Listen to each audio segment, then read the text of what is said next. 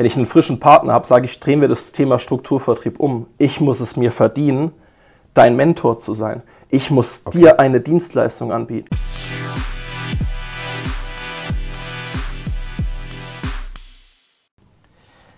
Hallo und herzlich willkommen zu einer neuen Folge des Podcasts NI 0815 Vertrieb neu denken, dem Podcast aus dem Vertrieb für den Vertrieb.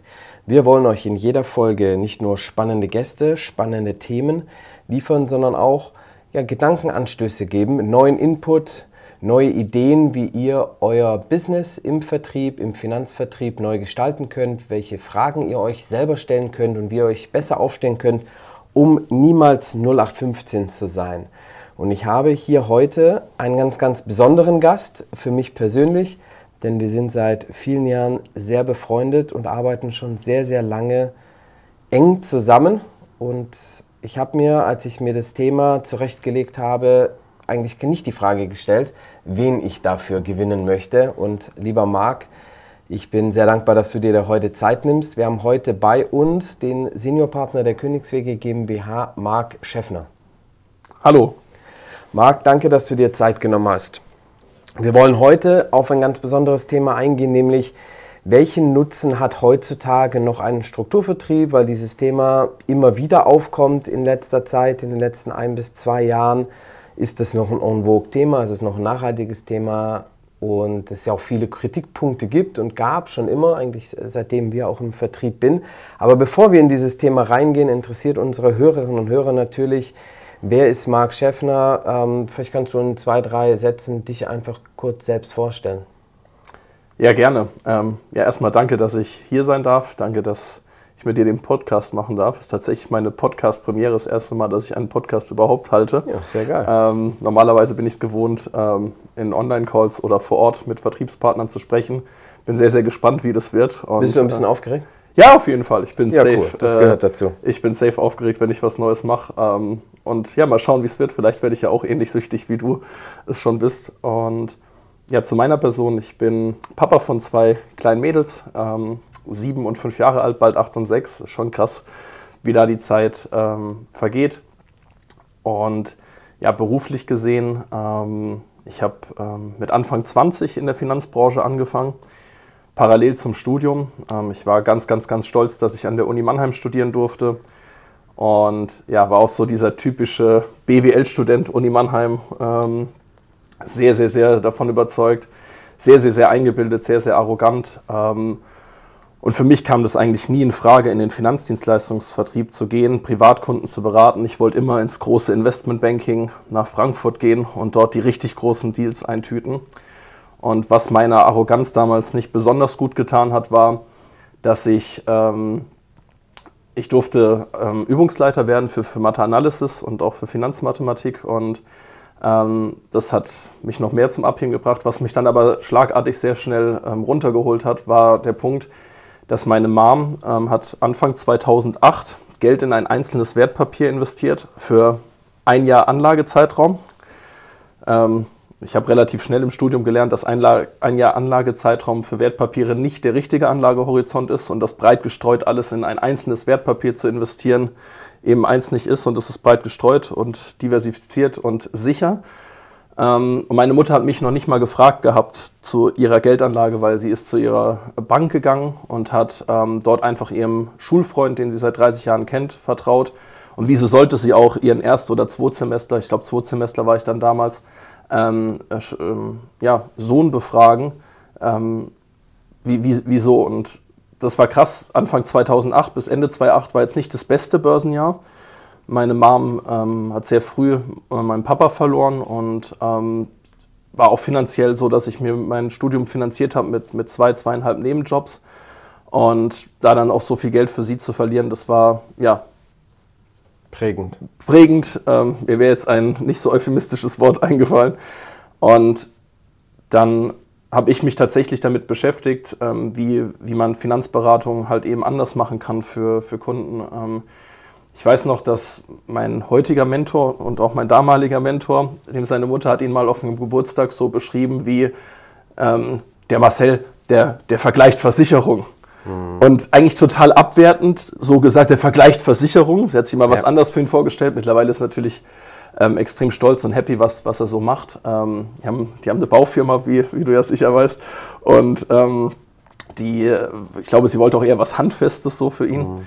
Aber dieses, der Vergleich Versicherungen, bei mir, äh, es kam das total positiv an, weil ich wusste, dass meine Mutter geht immer ähm, direkt zu einer Versicherung und bekommt dann diese Versicherung. Und ich habe mir einfach gedacht, dass Vergleich sicherlich sinnvoll und, sein und hier kann. Reden, hier reden wir in einer Zeit lange vor Check 24, also das Thema Versicherung vergleichen, 2008, 2009, 2010, ganz ein ganz anderes Thema wie heute, wo, wo, wo Vergleich für alle normal ist. Ja, und dieses, ähm, wie gesagt, ich war fasziniert von diesem, von diesem Thema Vergleichen und ähm, ich habe da Marcel tatsächlich ähm, auf dem Matheisemarkt in Schriesheim in, um 3 Uhr morgens in einem Weinkeller angesprochen gehabt, ähm, ob ich ein Praktikum bei ihm machen darf. Also ich habe mich da sozusagen aufgedrängt und was ich das Coole fand, ähm, damals sowohl bei Marcel als auch in dem Vertrieb, wo ich damals war, dass die so dieses Thema Vergleichen voll gut aufgegriffen haben, haben gesagt, hey, mach doch mal Beratung bei anderen Dienstleistungen, mhm. äh, bei anderen Dienstleistern. Und ich habe dann, ja, in meinem ersten Praktikum 30 Testberatungen gemacht. Ähm, tatsächlich warst ja du dann auch im zweiten Praktikum dann schon mit ja. am Start, wo wir dann, glaube ich, zusammen eine dreistellige Anzahl mit den anderen fünf Kollegen ähm, ähm, eine dreistellige Anzahl an Testberatungen gemacht haben und verglichen haben und dort halt gemerkt haben, wie essentiell halt unsere Dienstleistung ähm, ist, nämlich ungebunden, unabhängig ähm, die, die Leute zu beraten, investmentorientiert zu beraten und halt eben individuell zu schauen, je nachdem welchen Beruf du hast, ist halt die eine oder andere Berufsunfähigkeit bei gleichem oder ähnlich gutem Bedingungswerk dann halt halb so günstig oder ein Viertel ähm, ähm, so, so teuer. Und das hat mich einfach, einfach fasziniert. Und ähm, das ist der Grund, warum ich sehr, sehr gerne in der Branche halt eben bin, weil ich das Gefühl habe, eine Dienstleistung anzubieten, die ich von Herzen gern meiner Familie, meinen Freunden empfehle das Ganze mit Freunden aufbauen kann. Ähm, und wie du es ja auch gesagt hast, ich bin auch mega dankbar für unsere Freundschaft über die Zeit, die wir aufbauen konnten. Und ähm, ja, kann damit meine privaten Ziele erreichen, finanzielle Unabhängigkeit, finanzielle Freiheit für meine Familie und mich. Und dieses Gesamtpaket hat mich dann halt eben überzeugt, halt ja in den Strukturvertrieb zu gehen. Sehr cool. Jetzt kennen wir uns 14, 15 Jahre, wir kennen uns seit Ende 2018, ja. ähm, sind äh, jetzt 14 Jahre, fast 15 Jahre auch zusammen ähm, den Weg gegangen. Du bist immer noch im Strukturvertrieb. Ähm, vielleicht gibst du noch mal einen ganz kurzen Einblick. Was hast du seitdem so für dich aufgebaut und was für ein großes Team führst du aktuell? Ähm, wir sind jetzt bei über 580 Vertriebspartnern. Ähm, wir sind in über 20 Städten und was ich das Lustige finde, ich muss mir da selber immer noch so die Augen reiben, wie groß das alles geworden mhm. ist, weil mein Ziel war damals, noch aus meinem BWL, äh, Studententhema raus. Äh, ja, in, Uni, in, der Uni Mannheim wurde man auch stark darauf geprägt, so was verdient der Uni Mannheim-Student mehr als, ja. als die anderen. Und ähm, mein Ziel war es damals, ganz vereinfacht ausgedrückt, überhaupt keine Lebensziele großartig so gemacht, außer dass ich wusste, dass ich Kinder wollte, aber das überhaupt nicht irgendwie konkretisiert. Und dann war mein Ziel einfach ganz stumpf, sechsstellig zu verdienen. Mhm. Und ich habe mir das dann ausgerechnet gehabt und ich wusste, dass wenn ich eine Million Bewertungssumme schreibe ähm, pro Monat mit einem Team von ähm, ja, vielleicht drei, vier Beratern und einigen Empfehlungsgebern, ähm, so mit 15, 20 Mann, wo du, das ist ja immer so ein Viertel sind Berater und äh, der Rest ist ähm, Empfehlungsgeber, Tippgeber. Und da dann einem eigenen Standort zu sein und sechsstellig zu verdienen, das war so mein Ziel vor 40. Ja. Und das Absurde ist, dass wir mittlerweile ähm, nicht eine Million im Monat schreiben, sondern eine Million am Tag schreiben, also 30 Millionen Bewertungssumme im Durchschnitt im, im äh, Monat. Und ähm, das Verrückte ist einfach, dass wir mittlerweile so viele Standorte haben, auch große Standorte haben, ähm, wie ich damals mir als Ziel gesetzt hatte, in vier Jahren Vertriebspartner zu haben. Und das ist einfach verrückt und das. Schon krass, was, ja, da, was da entstanden ja. ist. Ich erinnere mich an die allerersten Momente hier im Büro, äh, in dem wir jetzt ja. auch gerade noch sitzen. Ja. Ähm, und an das sehr, sehr kleine Team, das wir damals hatten, auch zusammen mit Marcel Spindler, äh, den unsere Hörerinnen und Hörer aus Folge 1 kennen, ähm, und äh, Steffen John ähm, etc., ähm, was daraus entstanden ist, ist tatsächlich atemberaubend. Ne? Mhm. auf alle Fälle. Jetzt, jetzt gehörst du, und sind, deswegen interessiert mich das sehr, sehr stark, wo du persönlich deinen Nutzen im Strukturvertrieb siehst, Weil du bist von der Vita her oder viele von uns sind von der Vita her jetzt nicht so die klassischen Strukturvertriebler, die man im Nebenberuf rangezogen haben, weil sie unglücklich waren, an, in Anführungsstrichen in ihrem Hauptjob und man ihnen die große Perspektive von, von Geld und Anerkennung gegeben hat. Wie du schon gesagt hast, du hast BWL an der Uni Mannheim studiert. Ich glaube, es gibt auch nach 15 Jahren kaum eine bessere Adresse in Deutschland, um BWL zu studieren. Hast da ja auch eine schöne Karriere vor dir gehabt. Gehörtest ja auch jetzt nicht im Studium zu, zu den Bottom Three, sondern eher zu, zum oberen Drittel. Was hat dich, was, ja, was äh, hat dich bis heute beeindruckt und warum bist du bis heute im Strukturvertrieb geblieben? Es ist gut, dass wir eine ganze Folge haben. Ich wette, dass auch ich auf gar nicht auf alles heute kommen werde. Vielleicht machen wir auch perspektivisch dann Teil 2. Wenn ich direkt am Start anfangen möchte, hat mir Marcel Spindler eine sehr intelligente Frage gestellt. Ähm, er hat mich gefragt, was meine Ziele konkret sind. Ich habe dann nur das sehr wischiwaschi sagen können. Ich wusste schon immer, dass ich Kinder wollte. Das ist für mich mein großes Lebensziel, mein großer Lebenszweck. Und ähm, habe mich aber gefragt, ja, was kostet denn dein, dein Leben? Was, wie soll das aussehen? Und dann habe ich das mal verschriftlicht. Ich habe verschriftlicht, was meine Ziele sind. Mhm und habe mir ausgerechnet, was mein Leben dann kostet, so wie ich es mir wünsche, so wie ich es mir vorstelle. Was Marcel hat intelligenterweise gesagt, ja, du musst dir ja erst ausrechnen, was du möchtest, also was das kostet, um dann zu wissen, welchen Job du brauchst, um deine Ziele zu erreichen. Und es, also auch sich das Thema Selbstständigkeit und so weiter, wenn es jetzt nicht einem unbedingt liegt, sondern man es nur machen möchte, um seine Ziele zu erreichen, wenn man die nicht berechenbar macht, vielleicht sind die Ziele auch niedriger, dass man was Bequemeres in Anführungszeichen machen kann. Und das war für mich einfach total, total logisch. Und dann habe ich das ähm, berechenbar gemacht und habe gemerkt, Mensch, da gibt es gar nicht so viele Möglichkeiten, gleichzeitig finanzielle Freiheit für die Familie zu erzielen, aber auch Zeit für sie zu haben und die Freiheit zu haben, mit ihnen viel Zeit zu verbringen. Ich kenne keinen anderen Job, wo das so gematcht hätte, für mich zumindest mhm. mit meinen Fähigkeiten, wie, wie in dem Job.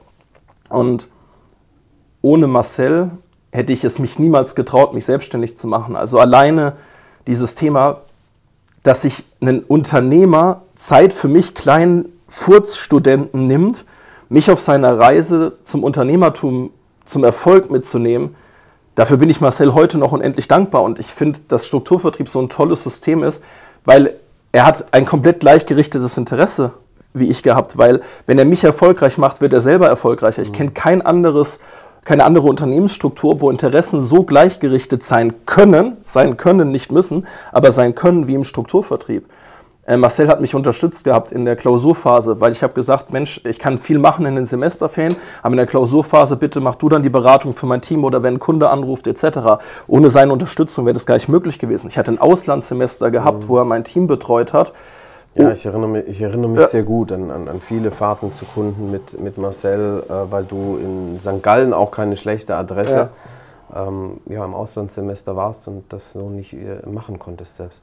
Und diese Unterstützung von Marcel, ähm, sowohl emotional als auch tatsächlich arbeitstechnisch, ich weiß noch, habe ich einmal ein FVBS-Dongle, unser Vergleich, mhm.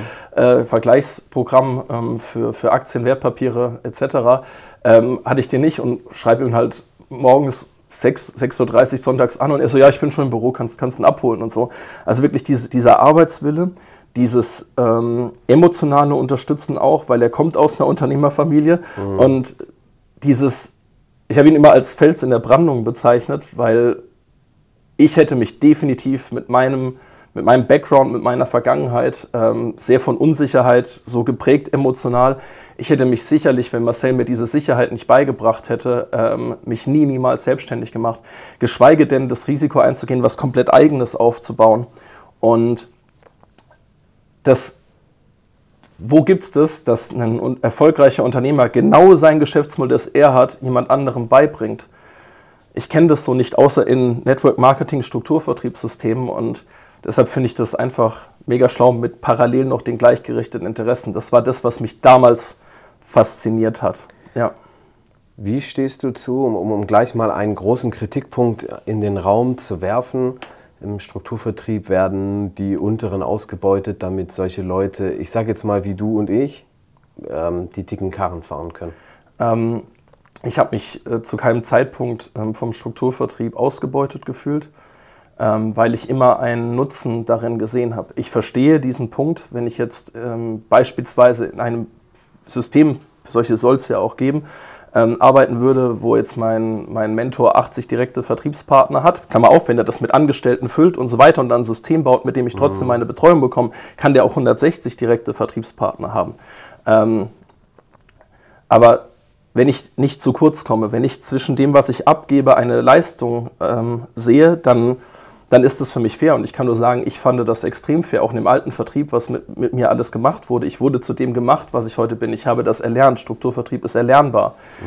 Ähm, und ich, ich drehe das bei meinen, weil Marcel mir das so beigebracht hat, ich drehe das tatsächlich in meinen, ähm, wenn ich einen frischen Partner habe, sage ich, drehen wir das Thema Strukturvertrieb um. Ich muss es mir verdienen, dein Mentor zu sein. Ich muss okay. dir eine Dienstleistung anbieten. Prominentes Beispiel, ich habe einen Projektmanager von der BSF gewonnen gehabt für mein Team, den Benjamin Fitzner.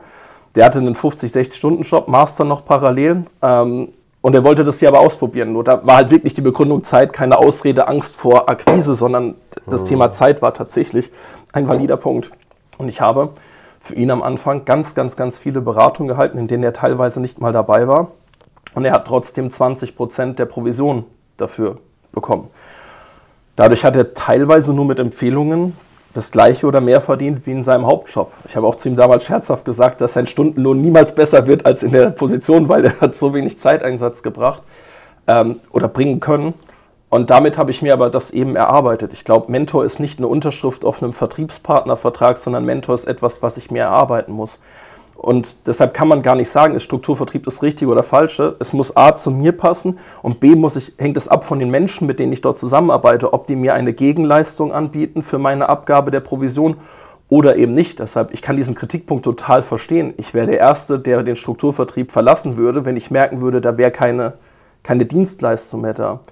Wenn ich noch eine Sache ähm, sagen darf in der heutigen Sicht, ähm, ich bin jetzt Seniorpartner in der höchsten Position und wir haben eine, eine äh, wie in vielen anderen Vertrieben auch, Marcel Spinder ist ja logischerweise mein jetziger, mein, mein, mein Mentor von jetzt und damals ist auch in der höchsten Position und man bekommt darauf dann eine Sondervergütung ja bei uns, mhm. damit man auch ein Interesse hat, jemanden in die höchste Position zu befördern. Und Jetzt ähm, sind das in dem Beispiel 3% auf diese 1,5 Millionen Euro Firmenumsatz, die wir machen. Das kann sich ja jeder selber ausrechnen, was das dann ist. Wo ja viele sagen, ja Marc, du kannst doch jetzt alles. Wie, wieso brauchst du den eigentlich noch? Ja. Ähm, und ich denke mir so, wie, wie, wie, kommen die Leute auf die Frage? Das Schöne noch an Marcel und an mir ist, dass wir total unterschiedliche Typen sind. Wenn man Marcel beschreiben lassen würde, wie das Geschäftsmodell Königswege funktioniert und man würde es mich beschreiben lassen, würde man wahrscheinlich sogar denken, dass wir in unterschiedlichen Unternehmen, vielleicht sogar in unterschiedlichen Branchen arbeiten. Da er ein sehr sachbezogener, rationaler, durchsetzungsstarker Mensch ist, ich eher ein emotionaler, einfühlender, mitfühlender Mensch bin, ergänzen wir uns da extrem, extrem gut und ich brauche seine Komponenten. Was meine ich damit? Er baut Prozesse bei uns wie das, die Datenaufnahme, die wir jetzt haben, das das Prozesse wie KW University, eine Videolernplattform, das System und nur die drei wichtigsten für, aus meiner Sicht zu nennen, das Thema, ganz viele Vertriebe können das Thema Aktiensparpläne in einem Versicherungsmantel in Kombination mit Immobilien nicht sauber darstellen, weil es ist über Plattformen extrem schwierig, Tilgungsersatzmodelle einzubauen. Nichtsdestotrotz musst du das Thema Immobilien mit Aktien kombinieren, weil wenn du dir ausrechnest, jemand hat 3000 netto, müsste er mit Anfang 30, um seine Rentenlücke zu schließen, 1000 Euro pro Monat sparen, um diese Rentenlücke zu schließen. Ich weiß nicht, wie viel bei euch das ist, was jemand, jemand spart, der 3000 netto verdient. Im Durchschnitt ist das sehr wahrscheinlich nicht 1000 Euro, sondern eher, wenn es gut läuft, 10 Prozent irgendwo um die 300 Euro. Das heißt, ich brauche den Baustein Immobilie mit dazu, um überhaupt die Chance zu haben, meine Rentenlücke schließen zu können. Und ich bin genauso wie Marcel angetreten, ein Problem wirklich zu lösen und nicht nur einfach einen Sparvertrag zu mhm. verkaufen. Jetzt ist es aber unfassbar viel Aufwand, das hinzubekommen, dass Banken bei gewissen Projekten, egal mit Bauträgern oder mit Investorenobjekten, mit freien Objekten, einen Sparvertrag akzeptieren. Da brauche ich ein System dafür. Ich brauche auch einen, einen Mitarbeiter dafür, ähm, den wir zum Glück haben mit Patrick Grimmer, der zu den Banken vor Ort fährt, unsere Konzepte erklärt, sodass die Banken das Thema Tilgungsersatz akzeptieren. Wir kriegen es in der Regel nicht über die Plattform abgebildet. Und dieses System hat Marcel Spindler hauptsächlich vorangetrieben und gebaut, ähm, diesen Prozess. Und ähm, dafür bin ich extrem dankbar, weil damit haben wir wirklich die Chance, auch die Altersvorsorgelücke zu schließen. Und dafür brauche ich ihn heute noch und ich werde ihn auch immer brauchen. Nicht nur was das Thema angeht, jetzt Prozesse zu schaffen, sondern auch wenn er mit meinen Mitarbeitern, äh, Entschuldigung, Vertriebspartnern spricht, dann kann er auf eine ganz andere Art und Weise an sie herantreten. Und was ich, was ich, wo ich dankbar bin, wo er mich ganz gerne einsetzt, ist beim Thema ähm, Ziele, Ängste und Akquisestrategien. Ähm, und das finde ich auch, auch, auch bei dir extrem toll, wenn wir in unseren Runden sitzen, mit dir als Geschäftsführer, mit Steffen John als Seniorpartner, Marcel Spindler und mir. Das sind jetzt noch einige Partnerbeförderungen in der höchsten Position mit dazugekommen, aber nur mal, um bei den, bei den Vieren zu bleiben. Ich merke, dass da ganz selten dieses Thema Ego mit, mit reinkommt, was häufig auch ein Kritikpunkt von Strukturvertrieb ist, dass sich das Ego immer mehr aufbaut, statt dass es weniger wird. Und auch was in manchen Strukturvertrieben gelebt wird, man muss so Mr. Perfect sein, also man muss im Endeffekt alles können. Und wir wissen genau, für welche Stärken, Schwächen du stehst, für welche Stärken, Schwächen Steffen John steht, für welche Stärken, Schwächen Marcel Spindler steht, für welche Stärken, Schwächen ich stehe. Und ähm, da geben wir uns halt dann gegenseitig die Bälle ab, dass jeder genau zielgerichtet dort eingesetzt wird. Und das ist etwas, was nur mit dem Strukturvertrieb geht. Weil stell dir vor, wir wären alleine, dann müssten wir die ganze Zeit auch mit unseren Schwächen kämpfen und hätten niemand, der sich, der uns unterstützt. Und das ist etwas, was ich beim Strukturvertrieb sehe. Diese unterschiedlichen Persönlichkeiten mit diesen unterschiedlichen Stärken und Schwächenprofilen, wenn man die zielgerichtet einsetzt, dann glaube ich, kann da was ganz, ganz, ganz, ganz Großes entstehen. Oh, mega, da war, da war unglaublich viel mit, mit dabei. Ich habe dich jetzt einfach mal sprechen lassen, auch wenn ich das jetzt äh, kurz genossen habe, mich da zurückzulehnen und einfach mal zuzuhören. Ich glaube, ähm, da war auch für unsere Hörerinnen und Hörer einiges dabei. Was für mich wichtig war für die Grundfrage ist das Thema, es muss ein gewisser Nutzen da sein. Ähm, was ich spannend fand, war deine Aussage, ich muss es mir verdienen, dein Mentor zu sein. Ja? Ähm, ein anderer Kritikpunkt oder ein anderes Argument, das wir, das wir sehr oft hören, du wahrscheinlich noch mehr als ich, weil du da näher an der Basis dran bist, ist dann auch der Verdienst unten, der natürlich sehr, sehr, sehr gering ist. Vielleicht kannst du da noch mal zwei, zwei Sätze sagen. Ich habe da für mich eine, eine eigene Antwort, aber mich interessiert, was du da äh, siehst, weil das höre ich immer wieder, naja, unten wird wenig verdient, äh, oben, ne? jetzt haben wir über, über Nutzen, aber kannst du über die, das Verhältnis des Verdienstes nochmal vielleicht mhm. zwei, zwei, drei Minuten philosophieren? Also ich glaube, es ist wichtig bei einem Strukturvertrieb, dass man schnell die Möglichkeit hat, in, in eine hohe Position zu kommen, dass man schnell aufsteigen kann. Ähm, da werde ich gleich noch was dazu sagen. Soll ich das vergessen, dann erinnere mich bitte gleich Gerne. dran. Ähm, ich glaube, dass es auch wichtig ist, dass ein Strukturvertrieb von vornherein den gleichen Geschäftsplan hat. Was meine ich damit? Wir hatten am Anfang bei Königswege nicht alle Positionen ausgefüllt ähm, und hatten uns offen 6% Vergütung gelassen, um, wenn ein Seniorpartner ein Seniorpartner, ein Seniorpartner ein Seniorpartner nachzieht, also dass wenn man mehrere Seniorpartner in einer Reihe hat. Ich glaube, was viele Vertriebe falsch machen, ist, sich am Anfang mehr auszuschütten wie den Leuten, die dann später dazukommen. Oder neue Positionen einzuführen. Dann gibt es den mhm. Präsidenten, den Präsidenten 1, 2, 3, 4, 5. Oder irgendwelche Sternchen. Oder irgendwelche Sternchen, ja. Und das, das, ähm, das Problem ist dann, dass dann die neuen Vertriebspartner, die kommen, nicht die gleiche Karrierechance haben wie die alten. Und das finde ich wichtig. Ich finde es auch wichtig, dass ich selber als Trainee gestartet bin im Strukturvertrieb, weil ähm, ich weiß genau, wie sich jede einzelne Position fühlt. Und wenn ich das jetzt einfach nur bei uns sehe, in den ersten beiden Positionen bin ich Tippgeber. Das ist meine einzige Aufgabe, Tippgeber zu sein. Und alles andere ist Zusatznutzen, den ich erlernen kann. Ich kriege, wenn ich das richtig mache, die Beratung von meinen Mentoren abgenommen, auch wenn ich zeitlich im Hauptjob mhm. oder im Studium mhm. eingespannt Muss bin. Muss man dazu sagen, wenn ich da doch nochmal ein, mhm. wenn du sagst, auch, auch Tippgeber, das sind keine Menschen oder Vertriebspartner, Vertriebspartnerinnen, die, die eine IHK-Registrierung haben und auch rechtlich beraten dürfen. Ne? Das ist das Modell Strukturvertrieb, Nebenberufler und sagen wir mal Ungelernte. Genau. Und beim, ich, ich, kann nur von mir sprechen, das muss jeder individuell entscheiden. Ich habe damals jemanden gebraucht, der für mich diese Beratung hält. Also A, juristisch und B, auch fachlich, vertrieblich. Natürlich. Ne? Du, du wie, bist so wie ich im Studium dazu gekommen, vielleicht mit der, mit der Arroganz, das hast du vorhin schon gesagt, ein bisschen was zu wissen. Aber ansonsten, gerade wenn es dann doch ums Thema Versicherung geht, haben wir ja beide von Tuten und Blasen keine Ahnung gehabt. Und dazu brauchte ich Leute. Ich brauchte auch ein Netzwerk von Spezialisten als mhm. nebenberuflicher Strukturvertrieb dass ich halt, wenn ich die kurz aufziehen darf, halt jemand habe, der sich darum kümmert, wenn mein Kunde eine Kapitalanlageimmobilie möchte, wenn mein mhm. Kunde ein Eigenheim möchte, wenn mein Kunde ein Investorenobjekt haben möchte, das nicht von einem Bauträger ist, sondern ein freies Objekt. Ich brauche jemanden, der sich um die Finanzierung meines Kunden kümmert. Ich brauche jemanden, der sich um die private Krankenversicherung oder die betriebliche Krankenkasse meines Kunden kümmert, der sich um die BAV kümmert, der sich um Investment kümmert. Und dafür haben wir halt eben Spezialisten. Ähm, auf, aufgebaut, Gewerbeversicherung etc. Ähm, individuelle Arbeitskraftabsicherung brauche ich auch jemand, der, wenn es mal ein schwierigerer Gesundheitsfall ist, ähm, ähm, ich glaube, ich habe sogar eine Spezialisierung gerade vergessen, ähm, ähm, aber das ist das, was ich brauche. Und für mich wurden damals die Beratungen dann halt eben übernommen, weil es auch juristisch ja der Fall sein muss. Wir haben dann zwei Beraterpositionen in unserem Karriereplan, wo ich einfach sage, da ist meine Anspruchshaltung an den Vertrieb. Und zumindest war das von mir nach oben und ist es von mir auch, wenn ich einen Menti habe, dass wenn die in unseren ersten beiden Beraterpositionen sind, dass ich dann noch die Beratung für die führe, weil sie sind ja in dieser Beraterposition noch, weil sie nicht genügend Erfahrung gesammelt haben in der Praxis begleitend, wo ich einfach sage, da muss ich noch den Job halt machen, weil ich mhm. bekomme ja dafür auch eine höhere Leitungsvergütung. Also wir sind genau wieder bei dem ja. Thema Nutzen, ja. Kosten, Nutzen. Ja.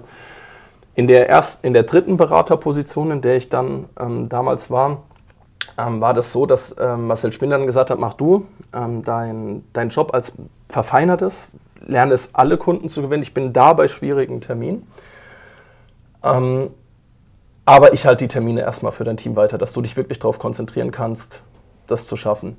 Ähm, und da habe ich die ganze Zeit eine Begleitung von meinem Team gebraucht. Das ist ja auch nur fair, wenn die Leitungsvergütung von Marcel, der sich dann um mein Team kümmert, höher ist als meine. Und wenn ich das dann geschafft habe, dann bin ich schon bei der Hälfte der Leitungsvergütung in unserem Strukturvertriebsmodell. Mhm. Wenn ich noch einen eigenen Standort habe, bin ich bei 53 Prozent ähm, Vergütung.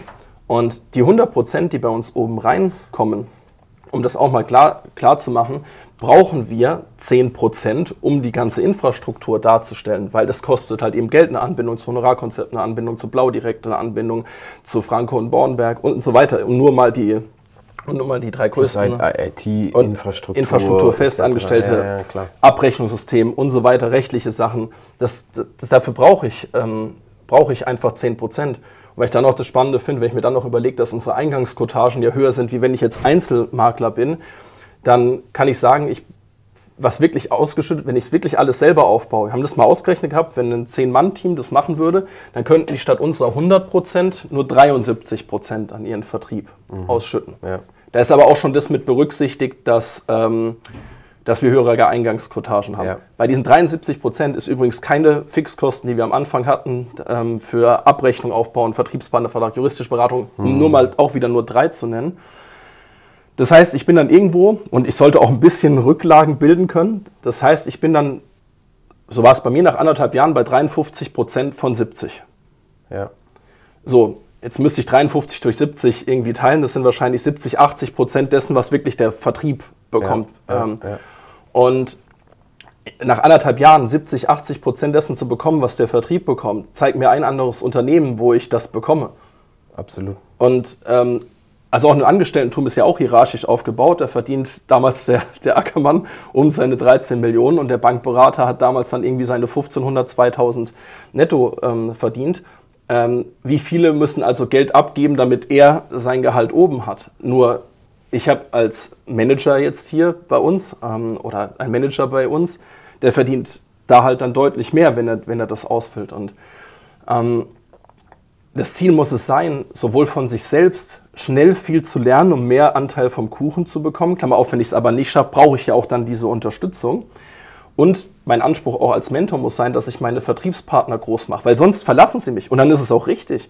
Ich sehe das auch immer ganz kritisch, wenn es dann so heißt, ja, der hat uns verlassen, der ist Einzelmakler geworden, wo ich mir so denke, ja, hast dich um den gekümmert? Mhm. Habt ihr das Thema Teamaufbau gemacht? Mhm. Habt ihr das Thema wirklich saubere Kundenakquise? Hast du ihn unterstützt? Weil es ist immer so einfach zu sagen, und das kenne ich aus ganz vielen Strukturvertrieben, wenn einer, wenn einer geht, dann ist es der, der, der war doof. Ich finde es immer besser, den Finger auf sich selbst zu zeigen und zu sagen, ich war doof, weil wahrscheinlich habe ich ihm hier nicht die Plattform geboten, dass es für ihn Sinn macht. Und dann ist es manchmal auch folgerichtig. Dass würdest, würdest du dann damit sagen, dass der ein oder andere, der uns verlässt, ich meine, wir haben jetzt keine riesen Fluktuationsquote, aber wir haben ja durchaus den einen oder anderen, der uns verlassen hat, in, in Richtung Einzelmaklerschaft, mhm. weil viel besser und viel, viel schöner. Hast du das für dich ausgewertet, was da tatsächlich für dich die Gründe sind? Also ähm, ich hätte es aus dem Grund schon nicht gemacht, ähm, auch wenn ich jetzt nicht so schnell durch den Vertrieb gegangen wäre. Ähm, das hat mehrere Gründe. Ähm, auch mal das Thema Dienstleistung am Kunden. Also mhm. es ist ja total toll, was wir alle verdienen und wir sind ja alle so mhm. super wichtig. Den ganzen, wir machen das Ganze für die Kunden und wir sind nur dann wichtig und gut, wenn wir für unsere Kunden wichtig und gut sind. Ja. Wie sollte ich denn alleine das darstellen ohne unsere Arbeitsgruppen, die ich habe?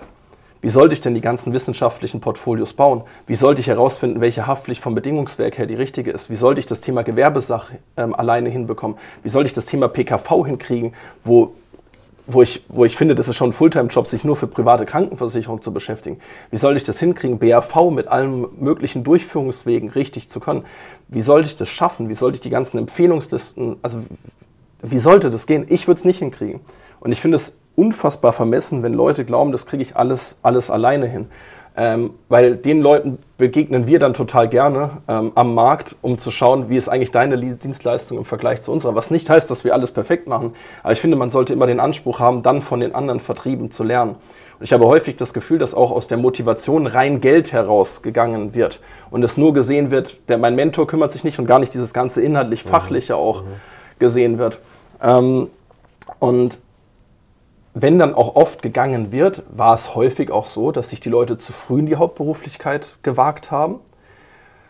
Dass manche Vertriebler leider auch so ticken, dass wenn Geld reinkommt, dann hole ich mir die fette Karre, dann gebe ich das aus oder dann gehe ich in irgendeine Stadt, die ziemlich teuer ist. Ähm, das ist halt, das ist halt dann schwierig. Und wenn dann halt ähm, irgendjemand winkt mit einem Handgeld oder sonst was, egal ob begründet oder nicht, dann ist halt, ist halt schwierig. Das ist zum Glück die Ausnahmefälle. Ähm, aber für mich kam das nie nie zur Debatte. A, weil ich halt schnell durch diese Position durchgelaufen bin, weil ich schnell für mich mehr vom Kuchen abhaben wollte. Ähm, aber auch so rein inhaltlich, ich wüsste gar nicht, wie ich ohne das ganze Backoffice, ohne die Arbeitsgruppen bei uns das hinkriegen sollte. Und wie ich auch meinem Team vertrieblich eine Infrastruktur bilden sollte.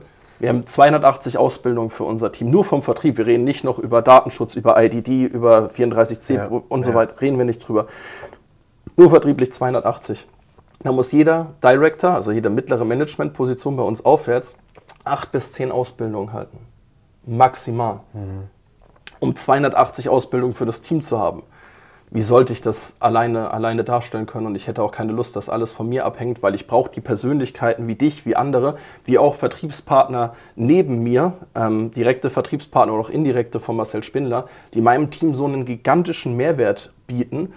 Ähm, ich wüsste nicht, ich wüsste heute noch nicht, wie ich es hinkriegen kriegen sollte. Ähm, und auch mal weg von, von Geld. Ich liebe es, die Dinge zu tun, die mir liegen, die mir Spaß machen, die mir Freude bereiten, in denen ich gut bin. Und darauf kann ich mich besser spezialisieren, wenn ich ein Team um mich herum habe. Und das ist der Grund, warum ich heute noch sehr, sehr gerne im Strukturvertrieb arbeite. Ähm, ja. Sehr stark. Was würdest du demjenigen, derjenigen raten, der vielleicht jetzt im Strukturvertrieb sitzt und sich auf der anderen Seite wiedererkennt, so nach dem Motto, Mentor kümmert sich nicht, fühle mich alleine gelassen, irgendwie zweifle ich an diesem Thema. Das sind ja Sachen, die wir auch diese Gedanken überhaupt gar nicht verteufeln wollen, weil ich glaube, dass es gut ist, sich kritisch mit diesem Thema auseinanderzusetzen. Ich finde es eigentlich sehr gut, dass die Leute überhaupt Fragen stellen. Ich finde es manchmal nicht ganz so gut, wenn, dass sie nicht laut gestellt werden. Aber was würdest du dem einen oder anderen raten, der jetzt da sitzt und denkt, naja, schön und gut, was der Chefner und der Gischke da erzählen, aber meine Realität, ich bin in meinen Gedanken so gefangen? Du hast, du hast die Antwort schon gegeben, es laut auszusprechen. Also mein erster Schritt ist, es laut auszusprechen, auf meinen Mentor zuzugehen und zu sagen, ich erwarte von dir das und das. Weil nochmal, eingangs habe ich gesagt, dreht den Strukturvertrieb um. Mhm. Nämlich, was bietest du mir für meine Abgabe? Also gar nicht irgendwie so böse fordern, sondern einfach ganz höflich und nett, was bietest du mir dafür? Ich brauche das, das, das und das. Mhm, verstehe. Und übrigens darf dann auch der Mentor drüber sagen, das möchte ich dir nicht bieten. Ja. Also wenn jetzt, wenn jetzt die Anspruchshaltung ist, ich trage dich zum Erfolg, dann glaube ich, ist man in der Selbstständigkeit falsch. Also ähm, ich glaube, man muss sich Sachen auch selber erarbeiten und nicht einfach nur alles abnehmen. Das heißt nicht, dass wenn einer Zeit hat, keine Zeit hat, aber was ich jetzt zum Beispiel falsch gefunden hätte, wenn Benjamin Fitzner, ich dann quasi noch selber die Leads für ihn gewonnen hätte und die Leads auf ihn geschrieben hätte, weil wo wäre dann seine Leistung dabei ja. gewesen? Also er hat die Leads produziert. Ja. Ähm, egal ob mit Social Media oder mit, also damals hatten wir noch Social Media, das war vor acht Jahren, ja. also nicht aber, existent. Aber es muss auch eine ja. Leistung von ihm dabei sein. Und jetzt kann ich meinen Mentor damit konfrontieren. Und jetzt kann ich schauen, ob wir ein Match haben. Jetzt nehmen wir an, der Konflikt besteht weiter. Dann gehe ich zu dem Mentor drüber und schilder ihm das. Und ich glaube, dass man dann, spätestens wenn man eine Etage oder zwei Etagen höher geht, irgendwann kommt man bei mir raus, deshalb zur Not auch gerne mich ansprechen. Also das ist jetzt gerichtet an die Vertriebspartner mhm. in unserem Vertrieb, wenn, äh, gerne auch an andere, aber wenn da irgendwie was ist, ähm, kommt auf mich zu und dann können wir das durchgehen, ob wir diese Situation lösen können oder auch nicht.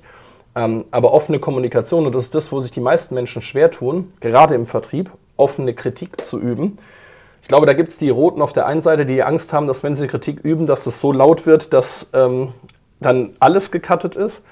Und dann machen sie folgendes, sie schweigen. Mhm. Und egal jetzt welche Farbe man hat, ähm, ähm, AEC-technisch ähm, ist es so, dass oftmals gar nichts gesagt wird oder dann es zu krass gesagt wird, weil es zu, zu lange in sich reingefressen wurde. Und ich glaube daran, das habe ich in meinem alten Vertrieb gelernt, wenn man ein Problem vollumfänglich beschreiben kann, dann hat man im Endeffekt auch die Lösung oder auch die Klarheit, dass etwas anderes sinnvoller für einen ist. Aber der erste Schritt ist die offene Kommunikation und ähm, da biete ich mich ausdrücklich an, geht auf eure Mentoren zu, irgendwann kommt ihr bei mir raus, weil wenn, ich glaube, ein Unternehmen geht in der Regel nicht von außen kaputt, sondern wenn dann von innen. Ja. Und ich glaube, das fängt genau dann damit an, dass man nicht mehr offen miteinander spricht, offen miteinander kommuniziert. Was ich zum Glück finde, dass es extrem gut bei uns gelebt wird, wie du auch bei deinen E-Mails ja merkst, die du, die du immer wieder bekommst. Ähm, ja, freue ich mich jedes Mal drauf. Aber das, das, ist, das ist der Punkt, offene Kommunikation mit der Upline, ähm, um dann das Thema zu lösen in die eine oder andere Richtung. Auch auf die Frage habe ich persönlich eine Antwort, aber mich interessiert dein Gedanke dazu. Warum glaubst du, funktioniert es nicht, beziehungsweise warum wird zu spät kommuniziert? Weil ich habe Kontakt immer mal wieder mit dem einen oder anderen, der sagt, du Stefan, hier, ich, ich, ich möchte kündigen, ich gehe zu X, zu Y, es ist auch nicht immer nur ein äh, externer Dienstleister. Ähm, und ich habe da das Gefühl, beziehungsweise ich frage auch immer nach, Mensch, wer, wer, ist da im Loop? Und dann heißt es, naja, das soll erstmal so unter dem, dem, dem Denkmantel des Schweigens passieren. Ich habe für mich da eine Antwort. Warum glaubst du, kommen die meisten Leute doch relativ spät, wenn auch die Entscheidung schon getroffen ist ähm, um die Ecke? Auf der, auf der Makroebene ist es so, dass ähm, die Antwort für Nichthandeln immer Angst ist. Okay. Und diese Angst kann je nach Vertriebspartner, denke ich, unterschiedlich sein. Es gibt Menschen, die haben generelle Angst vor Konfrontation. Also die haben den Glaubenssatz, dass Konfrontation schlimm ist. Ja. Lernt man ja oft auch in manchen Elternhäusern, wo das Problem eher ja. unter den Teppich gekehrt Verstehe. wird. Ich glaube, dass Konfrontation Dinge löst, egal in welche Richtung. Ich denke auch, dass es fair ist, den Menschen, die das betrifft, das Ganze mitzuteilen. Ich glaube aber auch das Gefühl, dass manche Menschen so ticken, das merke ich auch, wenn wir Strukturen gewinnen, was ich, was ich überhaupt nicht begrüße, dass sie viel zu spät erst mit den anderen sprechen. Mhm. Ähm, und ähm, die haben nämlich folgende Sorge. Sie wollen die Entscheidung erst für sich treffen weil sie die Sorge haben, ihre Downline oder ihre Upline zu verunsichern. Mehr sogar noch oftmals die Downline. Sie haben aber auch Angst, beeinflusst zu werden von der Upline nach oben, Logisch. dass sie nicht ihre objektive Entscheidung treffen können. Ich kann nur sagen, auch wenn man in, in, in die Finanzbranche startet, bin ich ein Riesenfan von sich ein Feedback zu holen von seinem Umfeld, Resonanz zu bekommen, anstatt ja. alles nur mit sich selbst auszumachen. Ich finde es zum Beispiel extrem schlau, dann halt eben ähm, darüber zu sprechen mit, ich schaue mir was anderes an, wenn die Entscheidung auch noch nicht getroffen ist habe ich übrigens auch gar kein Problem, was das Thema Abwerbung oder sonst was angeht. Wenn ich selber noch nicht in der Entscheidung mit drin bin, dann ist es ja total clever, mir Resonanz zu holen, auch von meiner Upline. Also auch da mir das anzuhören, weil das, das, das bestärkt mich, bekräftigt mich oder auch eben nicht in meiner Entscheidung. Aber um auf deine Frage zurückzukommen, ich glaube, es ist, es ist Angst, es ist, ähm, viele Menschen machen, wenn zu viele emotionale Eindrücke sind, dann einfach zu und egal, ob in welcher Situation man ist, ich habe die Erfahrung gesammelt, dass offene Kommunikation, also wirklich mit, mit den Menschen, die es betrifft, oder auch mit neutralen Personen sich auszutauschen, ein A unfassbar emotional entlastet und B auch einem hilft, eine bessere Entscheidung zu treffen. Ich glaube, es sind einfach, meines Erachtens sind es Glaubenssätze, ähm, die bei mir zumindest für mehr Druck ähm, zu mehr Druck führen würden. Ja. Verstehe. Ich würde gerne einen Punkt hinzufügen. Ja. Also das, was du gesagt hast, ist vollkommen richtig aus meiner Sicht. Das ist Teil meiner Antwort. Eine Sache würde ich gerne hinzufügen und das ist gleichzeitig ein Appell an alle Mentoren, Führungskräfte da draußen, sowohl bei uns im Vertrieb als auch, glaube ich, bei anderen, ist der die Angst vor, dem, vor, vor der Reaktion. Weil das ist das, was, glaube ich, wir beide auch äh, vor, vor Jahren ähm, gemerkt und mitbekommen haben, ist, dass da relativ schnell zugemacht wird von der einen oder anderen Führungskraft. Eine Reaktion, die vielleicht nicht schlau ist, zu sagen, dass, warum beschäftigst du dich überhaupt mit rechts oder links? Das ist dumm, was du da machst. Und Hauptsache, es wird das eigene System erstmal so verteidigt, auf Teufel komm raus, dass man da auch nicht das Gefühl hat, man hat einen Gesprächspartner, sondern man hat die Vaterfigur, die dir sagt, okay, Junge, mach dich nicht selbstständig. Mach dich nicht, ne, das, ist doch, das ist doch dumm, wir sind der einzige Laden und diese, das reflektierte Herangehen mit den Argumenten oft nicht da. Es ist eine, ist eine Teilantwort zu der Frage, aber das würde ich gerne noch hinzufügen. Ja, ähm, tatsächlich, wenn ich aber in diese Konfrontation dann gehe, hilft mir das ja bei meiner Entscheidung. Weil die Frage Absolut. ist, möchte ich mit einem Mentor zusammenarbeiten, der offen ist, ja. der kritikfähig ist? Und dafür sollte Königswege immer stehen, dass wir immer ja. ähm, die besseren Argumente zulassen und dass wenn ein anderer Dienstleister, was safe so ist, in manchen Bereichen besser ist als wir, dass wir diesen Input annehmen und bei uns umsetzen. Ähm, aber wenn es dann halt eben heißt, bei uns ist alles am besten, wie, wieso schaust du dir überhaupt, Entschuldigung, so ein Mist überhaupt an, ja, dann weiß ich doch schon ganz genau, dass doch da mehr Angst die Rolle ist. Ähm, und deshalb, wenn bei uns Leute gegangen sind, und das fand ich sehr, sehr cool bei, bei, bei dem einen Vertriebspartner, da haben wir uns halt eben hingesetzt und haben einfach diesen Vergleich gemacht. So kamen wir auf diese 73 Prozent beispielsweise. Ja, ja, ich erinnere mich. Ähm, und, und der hat sich einfach ganz reflektiert mit uns hingesetzt, eine Excel-Tabelle gebaut. Da waren Argumente pro, Argumente dagegen. Wir sind es einfach nur ganz nüchtern durchgegangen. Und das, das habe ich gemerkt, dass das einfach mega, mega schlau war, so wie wir es gemacht haben. Ich glaube, wo wir manchmal einen Fehler machen, wo wir von anderen Strukturvertrieben lernen können, ist, dass wir das oft sehr systematisieren und sehr rational machen. Also wir setzen uns da hin und gehen das durch. Also mhm. auch wirklich jedes, jedes Argument. Ja. Und ich glaube, dass es Sinn macht, rationale Argumente rational zu behandeln. Was ich aber von dem anderen Strukturvertrieb, mit dem ich im Austausch war, gelernt habe, ist, dass es manchmal auch Sinn macht, emotionale Argumente emotional zu behandeln. Mhm. Kannst, du, Weil, kannst, du, das greifbar ja, machen? Ähm, ähm, ich glaube, dass es Geschäftsmodelle gibt in unserer Branche, die einfach sehr destruktiv sind. Die ähm, Strukturvertriebe sorgen dafür, dass Nachwuchs in unsere Branche kommt. Strukturvertriebe ja. sorgen dafür, dass Menschen ausgebildet werden, dass sich um Menschen gekümmert werden ja. und dass die Menschen nicht alleine gelassen werden. Ja. Es gibt Geschäftsmodelle, die sind rein destruktiv darauf aus, an anderen irgendwas rauszureißen, Strukturen. Also wenn mein Geschäftsmodell nur ist, zu wachsen durch den, durch, die, durch den Abbau von anderen Vertriebsstrukturen, die Klammer auf, wenigstens den richtigen Job machen, auszubilden und Leute in die Branche zu bringen und die Leute wirklich ja. echt zu betreuen. Und nicht nur, wenn sie bei einem sind, fängt der Job erst an, der hört da nicht auf. Und das wirklich mal emotional zu beleuchten und zu sagen, wie sieht denn der Mensch eigentlich da aus, der sowas macht? Wie, wie, wie tickt der? Und auch mal dann auf das Wertegerüst. Ich, ich weiß, dass wir häufig das Thema Werte so inflationär irgendwie benutzen, aber wie ist der Typ eigentlich als Mensch? Mhm. Wie behandelt er dich in der Neukundengewinnung und wie behandelt er dich in der Bestandskundenbetreuung? Mhm. Und ich glaube, dass die Musik darin steckt, eine Bestandskundenbetreuung gut zu sein. Auch in der Neukundengewinnung, aber 90 Prozent, 95 Prozent der Zeit ist halt eben in der Betreuung, eigentlich sogar noch mehr, wenn man es realistisch sieht. Ja. Und das machen wir häufig nicht, weil wir dann sagen, wenn wir auf die emotionale Schiene kommen, dann verhalten wir uns ja wie ein ja. Strukturvertrieb im negativen Sinne. Dabei, wenn man es objektiv betrachtet, und das habe ich die ganze Zeit auch nicht, weil ich habe es immer auf eine Sachebene gezogen, also rein immer nur die Fakten mir angeschaut. Manchmal macht es aber dann auch eben Sinn, auf die emotionalen Themen einzugehen. Wie ist ein Geschäftsmodell aufgebaut? Möchte ich mit solchen Leuten zusammenarbeiten? Ähm, wenn ich generell dagegen bin, ähm, dass, eine Ab also dass eine Abgabe immer böse ist und ich gehe jetzt mit mhm. meinem Team wohin, wo ich mein Strukturvertriebssystem weiterleben möchte. Die Haltung dort ist aber, Abgabe ist dumm. Was wird dann wahrscheinlich mit meinem Team passieren? Was wird dann wahrscheinlich diesen Vertriebspartnern erzählt werden? Und das ist der Punkt, den ich meine, dass das emotionale Thema ich zu niedrig bewertet habe. Und man kann ja sagen, was man möchte, auch über andere Vertriebsmodelle, die vielleicht auch nur ein Produkt verkaufen und wo es auch schwierig ist, sich von der Dienstleistung her abzusetzen. Was die extrem schlau machen, ist, die Menschen emotional zu binden. Also ein ganz schlauer Punkt nur, Thema Lebensgefährtin mitzunehmen zur Veranstaltung. Mhm. Den Punkt haben wir aufgenommen von einem anderen Vertrieb, total intelligent. Anderes Beispiel, was zum Beispiel gemacht wird von einem Vertrieb ist, die Führungskräfte zu einem, zu einem Check-up einzuladen, ein Wochenende, wo dann die Frau und die Kinder im Hotel sind und der Mann zwei Tage lang durchgecheckt wird.